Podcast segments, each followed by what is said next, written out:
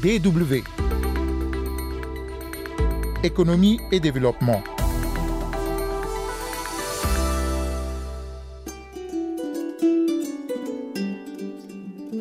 Bonjour à tous. Savez-vous que la culture du champignon, cette ressource alimentaire de grande réputation, devient de plus en plus une activité lucrative dans plusieurs pays? C'est vrai qu'au Malawi, au Kenya, comme en Guinée-Bissau, au Bénin ou au Nigeria, la fongiculture ou encore myciculture est une expérience ancienne, débutée pour la plupart dans les années 80, mais très peu valorisée. La Côte d'Ivoire, à l'instar de son voisin le Ghana, a connu il n'y a pas très longtemps ses premières championnières et l'activité permet déjà à nombre de producteurs de réaliser des revenus. Dans ce pays, c'est une femme qui s'est placée à l'avant-garde du développement de ce secteur. Elmine Djidja s'est engagée à faire de la production du champignon un véritable créneau porteur.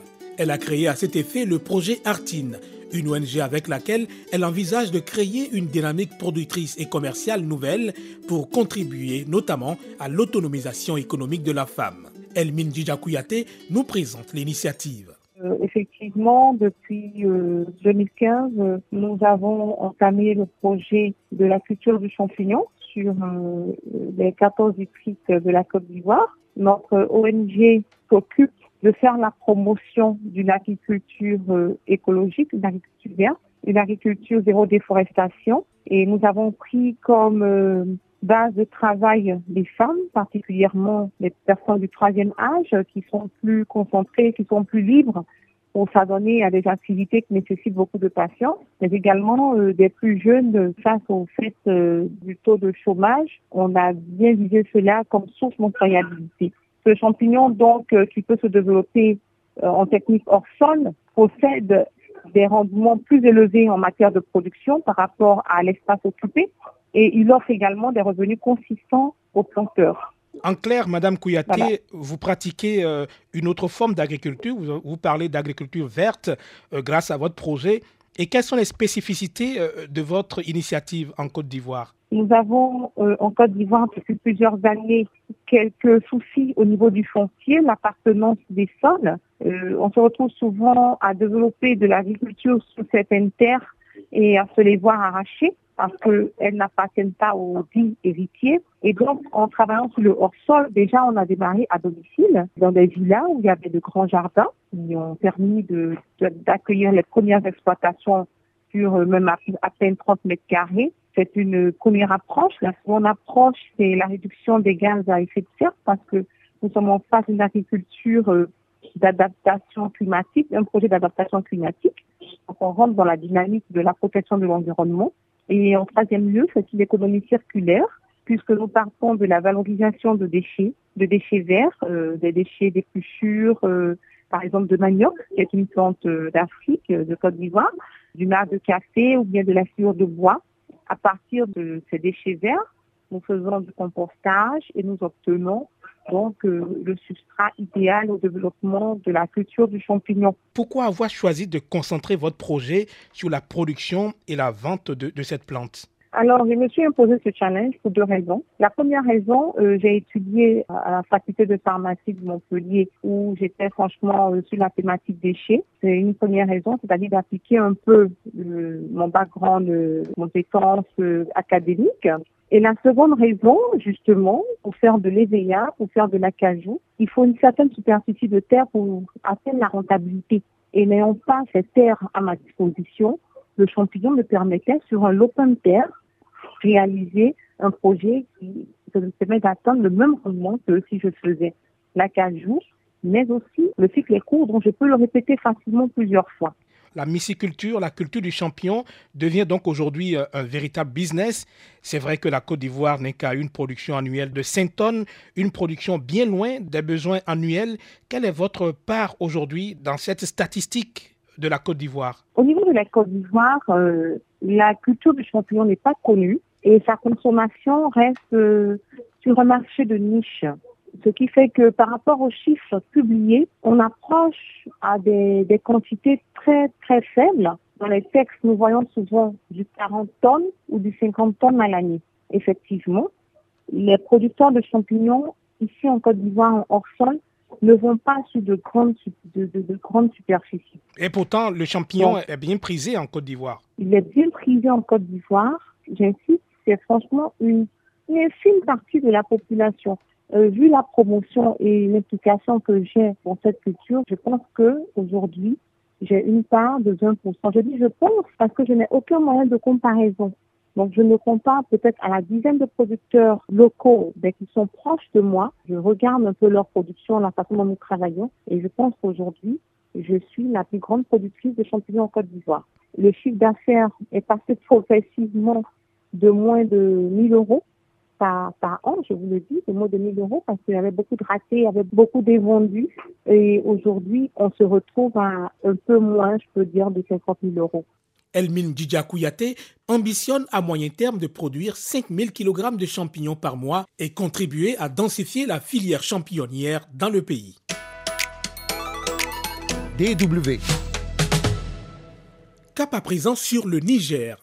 Ce pays d'élevage possède le sixième cheptel d'Afrique un cheptel comprenant plus de 36 millions de têtes selon des statistiques qui datent de 2011. La même année, le pays aurait exporté un peu moins de 3 millions de têtes de bétail, dont des bovins, des ovins et des caprins. La vente des animaux destinés à l'exportation et à la consommation intérieure se fait dans les marchés à bétail. La région de Maradi, dans le sud du pays, compte 186 marchés de collecte et d'exportation d'animaux. Ali Abdou, notre correspondant dans la région, s'est rendu au marché à bétail de la ville de Maradi Voici son reportage. Aujourd'hui, vendredi est jour de marché à Maradi. À cette période d'après-fête de Tabaski, le marché à bétail n'a pas encore repris son affluence habituelle. Cependant, on y trouve encore des animaux à vendre, des ovins, des caprins et des bovins notamment. Le marché est approvisionné à partir des marchés de collecte disséminés un peu partout dans la région. Gambo Moutari est vendeur de bétail depuis 30 ans. Il a hérité de cette activité qu'il exerce depuis ses 18 ans.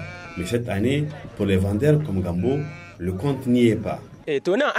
Ici, nous vendons aux particuliers, mais aussi aux bouchers. Il y a des gens qui viennent acheter de Niamey, mais là-bas aussi, c'est saturé. Cette année, il n'y a pas eu beaucoup d'affluence sur le marché. Les étrangers qui venaient d'habitude ne sont pas venus. Ce sont essentiellement des clients locaux qui viennent acheter. Avant, il y avait des balais incessants de camions chargés d'animaux ici. Il n'y a pas eu un seul camion qui a quitté le marché de Maradi pendant la fête de Tabaski. Les gens n'ont pas d'argent. Si les acheteurs qui venaient des pays voisins ne viennent plus au marché de Maradi, c'est selon le vendeur la faute aux démarcheurs qui les conduisent plus au nord, là où les animaux sont moins chers. Les étrangers qui venaient ici ont aussi appris à aller sur les marchés de collecte à milieu rural, là où nous nous approvisionnons. Il s'agit notamment des Burkinabés et des Maliens. Ils nous contournent pour aller à la source.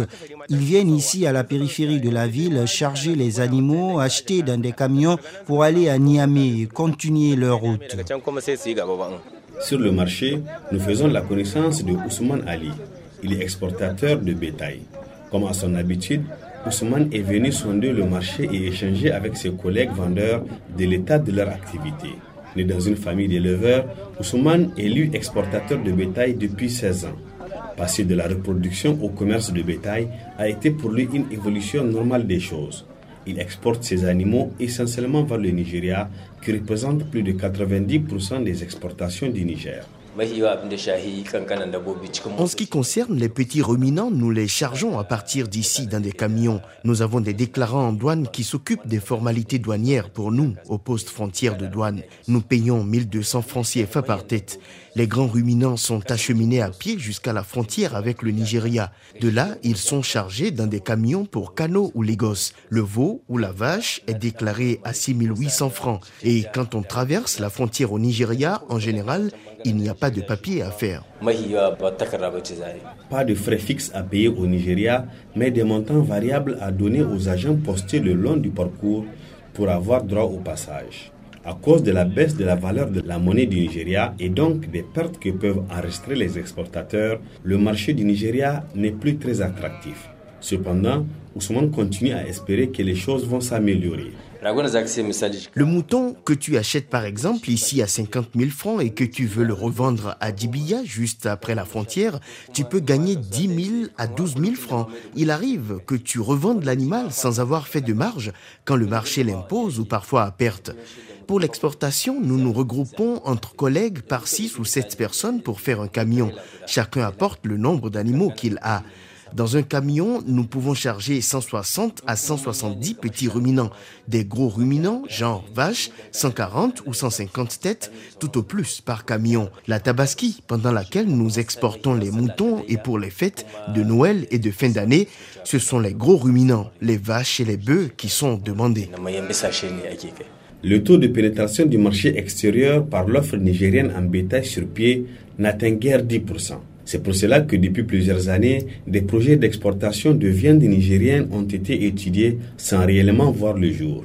À Maradi, depuis 2012, un projet de construction d'un abattoir de type moderne d'une capacité de 50 tonnes par jour est en gestation à un stade très avancé, selon le directeur de l'abattoir frigorifique de Maradi, Suleiman Malambako. C'est une capacité assez importante qui va permettre d'assurer la consommation au niveau de la ville mais aussi qui peut permettre l'exportation au niveau des autres pays.